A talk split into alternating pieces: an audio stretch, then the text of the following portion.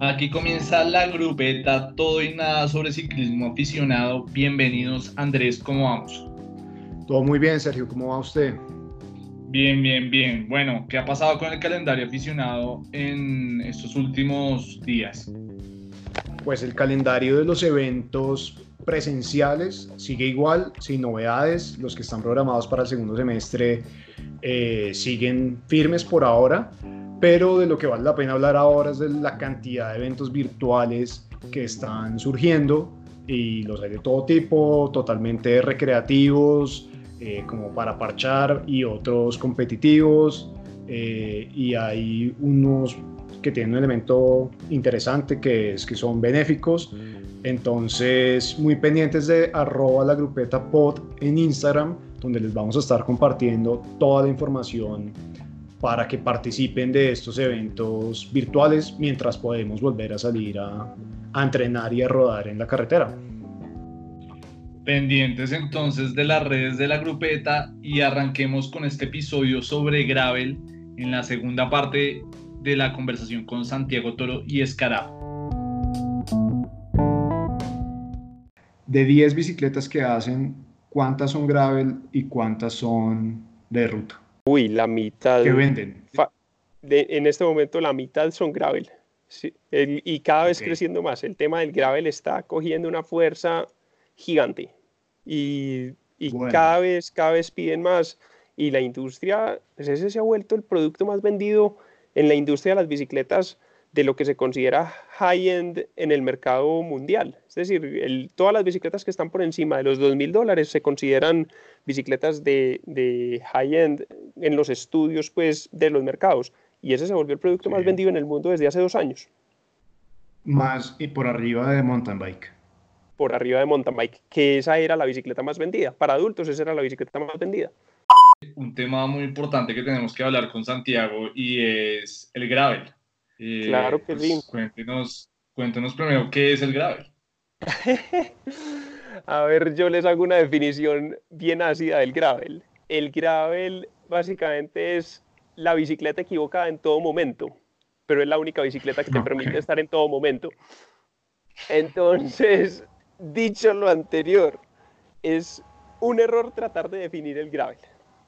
Es, eh, desde mi punto de vista, es un error tratarlo de definir porque el gravel entra en todo lo que no tiene una definición puntual. Si uno trata de decir, no, es que quiero una bicicleta de gravel, pero que sea muy rápida, sea la más rápida en la ruta, eh, no, no, no un planteamiento correcto. Quiero una bicicleta de gravel, pero que tenga suspensión y que tenga tal y tal cosa, para que en la destapada sea igual que la mountain bike. Tampoco, tampoco eh, un planteamiento correcto. Pero si uno está pensando en una bicicleta de gravel por su versatilidad, por su capacidad de estar en todo lugar, de que puedo integrar diferentes montadas con unos tramos pavimentados, con otros pedazos destapados, y entendiendo que hay unos pequeños sacrificios, pero que en general es el mejor vehículo, esa es la bicicleta de gravel. Entonces, a mí me gusta mucho esa definición porque, porque la gente cuando se acerca con, con eh, la inquietud sobre el gravel, que como bien lo decías ahora, está generando demasiado de qué hablar, todavía no se ha empezado a mover de la manera que se está moviendo en el resto del mundo acá en Colombia, pero, pero definitivamente da de qué hablar. Y, Entonces, cuando se acercan a decirle, no, pero es que yo la quiero para la ruta y que sea igual que la de ruta, todavía no, no hay una concepción clara de qué es eso. Y, y yo, yo trato como de, de darle algo de, de, de, alivio al tema y es contándole a la gente cuántas veces no se restringen en las montadas que hacen de poder, a mitad de camino va uno subiendo a yo no sé dónde y ve que la subida se, acabó en la pavimentada. Sí, y que había una volteada a la derecha destapada y uno lo que tiene que hacer es darse la vuelta. Bueno, la bicicleta de gravel es para poder seguir esa subida, ¿cierto? La bicicleta de gravel es para ver qué había al otro lado. La bicicleta de gravel es para ir a conocer todo lo que hay para conocer en este país, porque nos fascinan las, las vías pavimentadas, son, son, son, bastante buenas, con unas subidas tremendas y un, y un escenario el berraco, pero, pero no nos puede olvidar que también a este país le faltan algunos pedacitos por pavimentar, bastante, bastante extensos. Entonces... Unos pocos kilómetros. Entonces, entonces yo creo que, que, cuando uno empieza a entender la bicicleta de gravel como esa, ese vehículo integrador, ese, ese, es, esa bicicleta que te permite estar en todo lugar, pero que no, no es justo compararla con las otras modalidades, pues uno empieza a disfrutar de esa bicicleta. Y, y todo empieza con, con la ilusión de un viaje, con la ilusión de una aventura, con la ilusión de, de tales fotos y, y, que bien de yo no sé quién, con ir a, por ir a conocer tal y tal pueblo. Y ese es como el verdadero trigger de, de las bicicletas de gravel, Esa, esas ganas de explorar, esas ganas de, de, un poquito de aventura, de salirse de lo normal. Y, y, ahí es que se va uno por ese, por ese cuento y vale la pena. ¿Cómo es una bicicleta de gravel y qué, lo, qué es la diferencia de una bicicleta de ruta? Listo, perfecto. Entonces, una bicicleta de gravel, uno, uno entra como tal a verle dos cosas a simple vista y sin ser muy técnico. Llantas anchas y frenos de disco. Esas es como las dos cosas que, que le resaltan a uno en el momento en el que uno ve una bici de gravel y uno dice, ¿qué es eso tan raro? Y básicamente las llantas anchas son pensando en un mayor volumen, menor presión en las llantas como tal.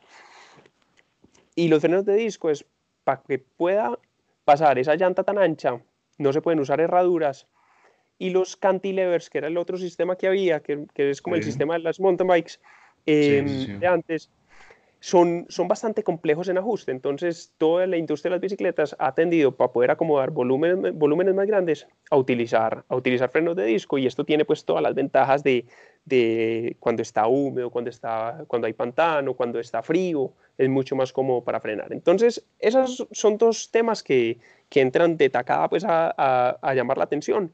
Cuando hablo de llantas anchas, una bicicleta de gravel, eh, en, en, mi opinión, y esto es un tema eh, de opinión, porque aquí cada quien tiene un, unas rutas donde monta, otras donde no, pero uno necesita unas llantas más anchas de 38 milímetros, 700 por 38 milímetros.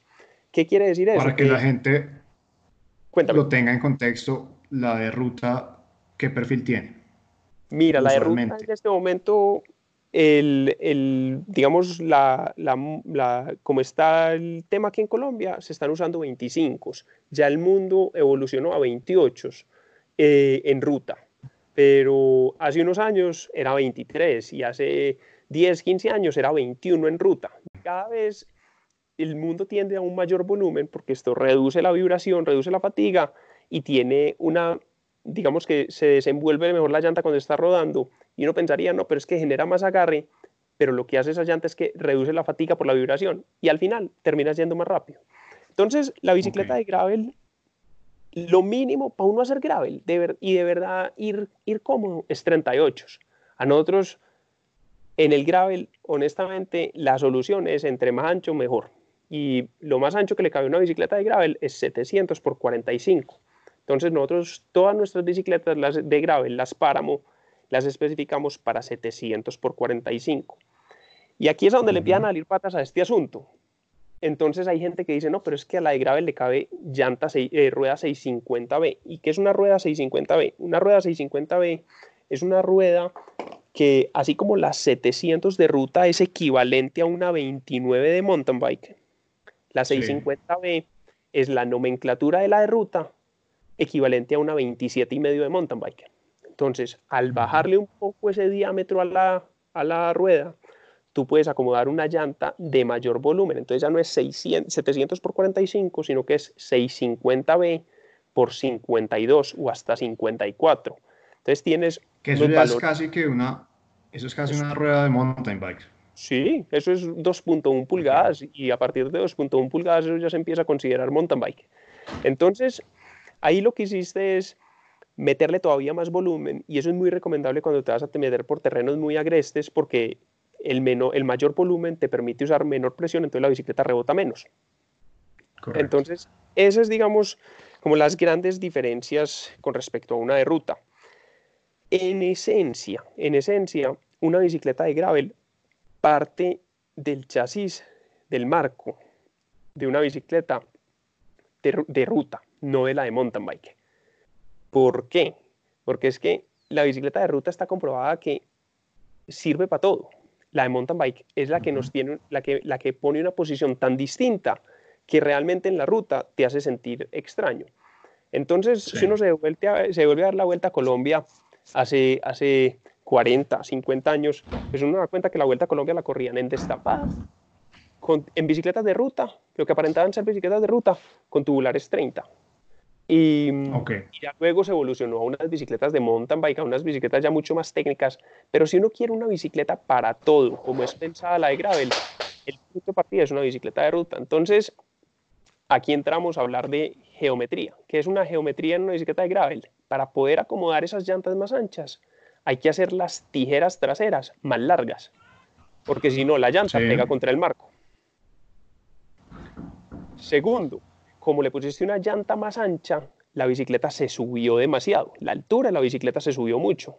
Si uno pasa de una llanta 700 por 25 a una 700 por 45, a simple matemática, la bicicleta se te subió la caja centro dos centímetros del piso. Y uno en una bicicleta sube dos centímetros del piso y eso se vuelve un andamio demasiado inestable. Entonces, ¿qué hay que hacer? Hay que bajarle la caja centro, forzarlo otra vez hacia abajo para bajar nuevamente esa estructura y que tenga la, la estabilidad y la maniobrabilidad de una bicicleta como si fuera de ruta. Entonces, las bicicletas de gravel tienen la caja centro más bajita porque las mismas llantas la van a volver a subir.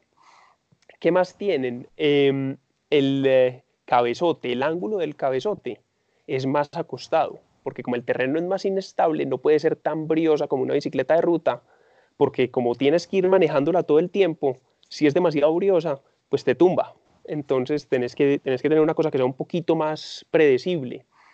Eh, el manubrio es el mismo manubrio de ruta. Eh, digo el mismo, es, es, muy similar, pero los de gravel tienden a ser en los cachos abajo un poquito más abiertos, para que cuando vayas en una bajada muy empinada y te cojas de abajo, tengas un poco más de, de amplitud en los brazos, por ende mayor estabilidad. Eh, los sillines son un poco más acolchonados.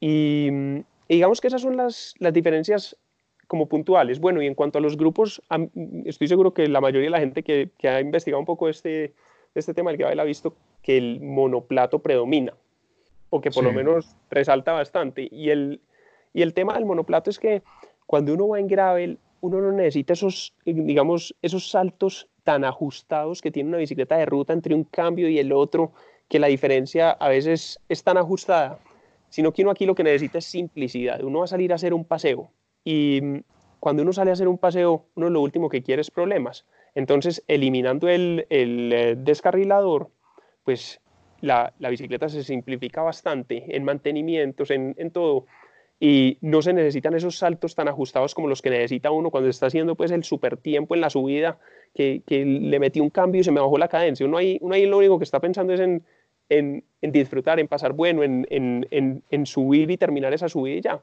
Entonces, las bicicletas de gravel hay una gran tendencia al monoplato, pero ojo, no es, no es que tienen que ser así. Eh, eso ya es un tema de gustos y del uso que cada quien le vaya a dar, hace que el resultado sea monoplato o biplato.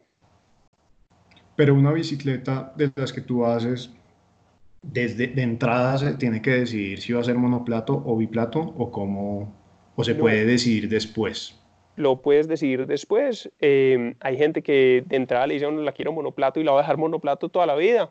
Y entonces uno simplemente le hace una un sistema para el cable trasero del tensor. Pero hay gente que te dice, no, no sé, y, como que esa conversación nunca la logran concretar y, no la quieren concretar, y eso es totalmente respetable. Es que uno no tiene por qué saber ya cómo va a estar equipada la bicicleta en 15 años, ¿cierto? Más con, con el paso al que cambia la tendencia en, en la innovación que en los grupos y en los componentes. Entonces, se puede hacer con, con, cableado para descarrilador y para tensor, pero, pero tú le puedes instalar un monoplato y simplemente te queda una parte, pues te quedan unos ajustadorcitos chiquiticos de cable inutilizados. Entonces no hace ninguna diferencia. Bueno, tú nos has hablado de las salidas que ustedes hacen, de, de la versatilidad de la bicicleta de gravel. Entonces, una duda que tenemos es cómo es una competencia de gravel. O existen competencias, no existen competencias, cómo, cómo son estos eventos de gravel que existen en, el mundo.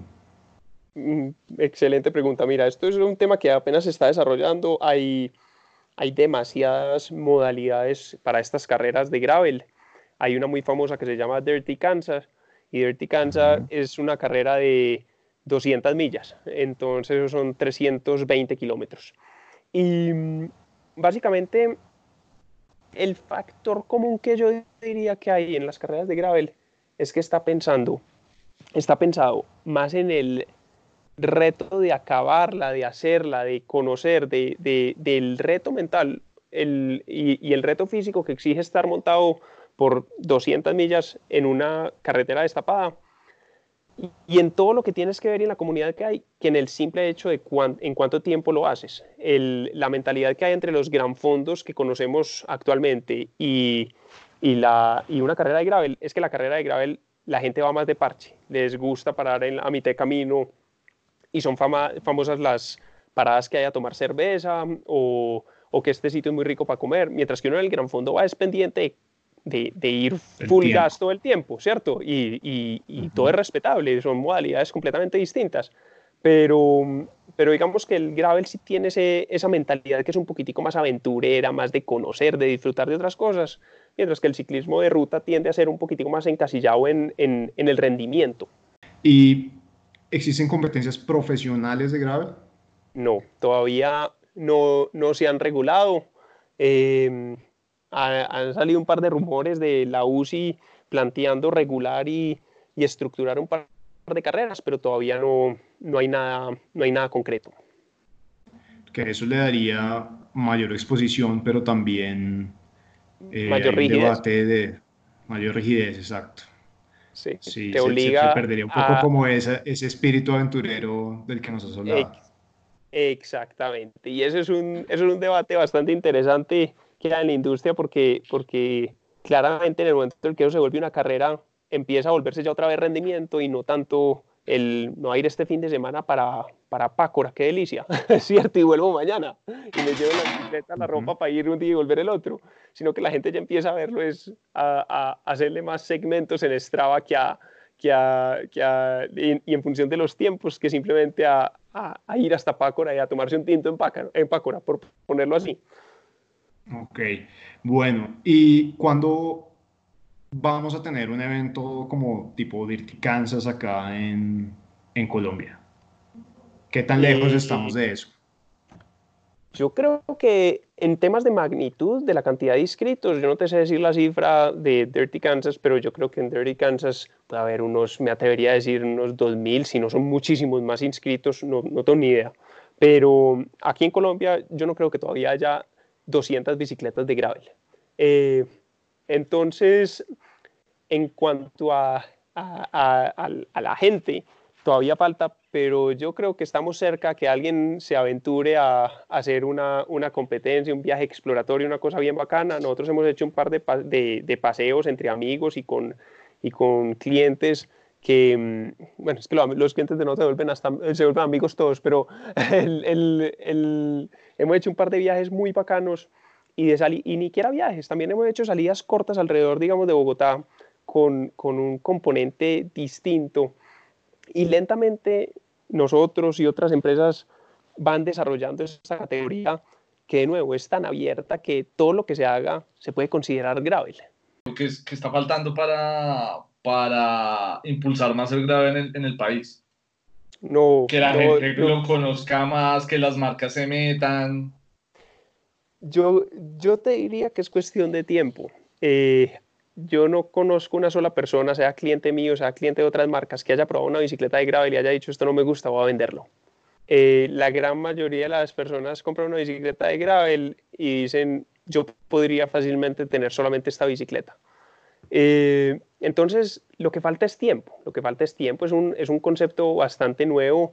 Yo siento que el ciclismo todavía, aunque somos un país con una cultura ciclística muy arraigada y muy fuerte, el ciclismo todavía en Colombia, digamos, el ciclismo recreativo, eh, le falta todavía eh, explorar un poquito más, conocer un poquito más, y eso es cuestión de tiempo, cada quien va llevando eh, su, su, su, desarrollo al ritmo al que lo quiere llevar. Y, y, lentamente la gente se va conectando. Cada vez que una persona monta una bicicleta de gravel, pues va y le cuenta a sus 10 amigos, a, su grupito de ruta, y le dicen, no, yo no voy a salir, es que me voy a ir a, a, meter para allí por una destapada, o venga, los acompaño hasta allí porque me va, a ir a meter por, y a mitad camino me les voy y me les meto por esta destapada. Y eso empieza a sembrar la semillita y, y se vuelve un tema de, de, tiempo, pero, pero lo que falta es que la gente empiece a conocer. Pero, pero con toda seguridad se va a posicionar. Es que este país es increíble para montar gravel. Bueno, vamos a cerrar con unas preguntas rápidas eh, para que nos responda súper corto cada pregunta. Entonces, ¿cuál es tu ruta favorita?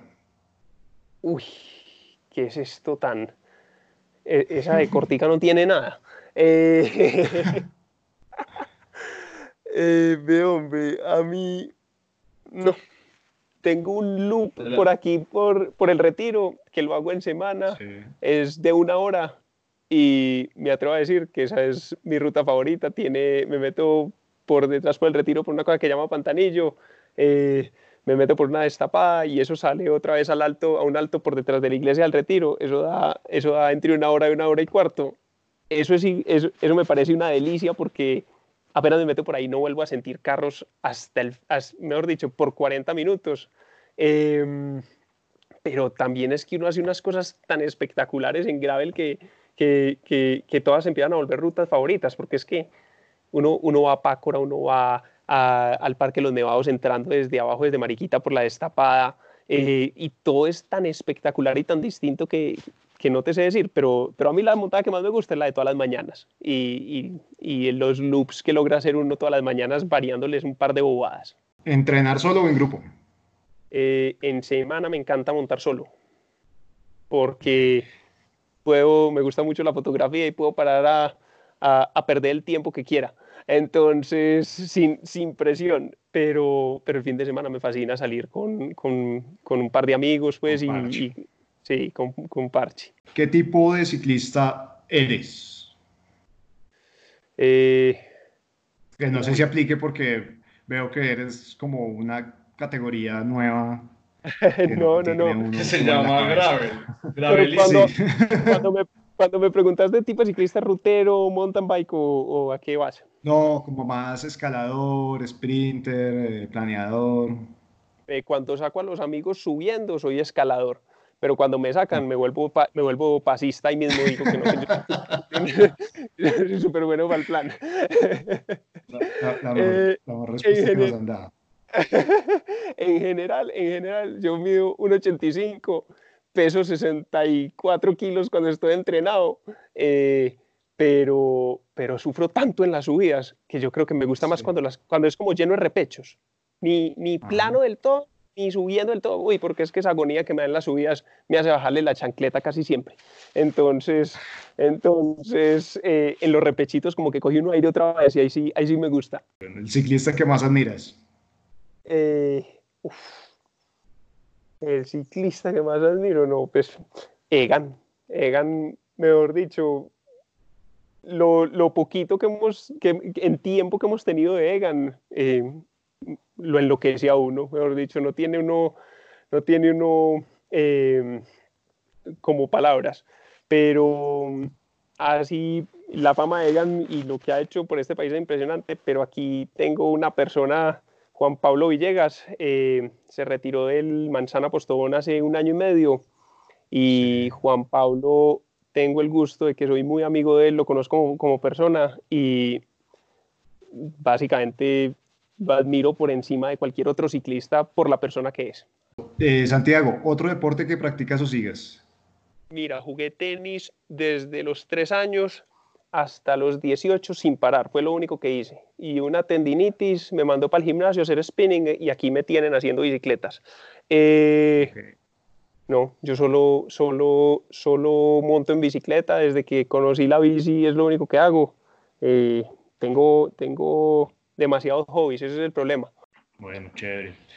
Bueno, Santiago, no sé si quieras como decirle a la gente dónde los puede encontrar, dónde pueden saber más de ustedes eh, y dónde pueden conocer más sobre Gravel también, por ejemplo.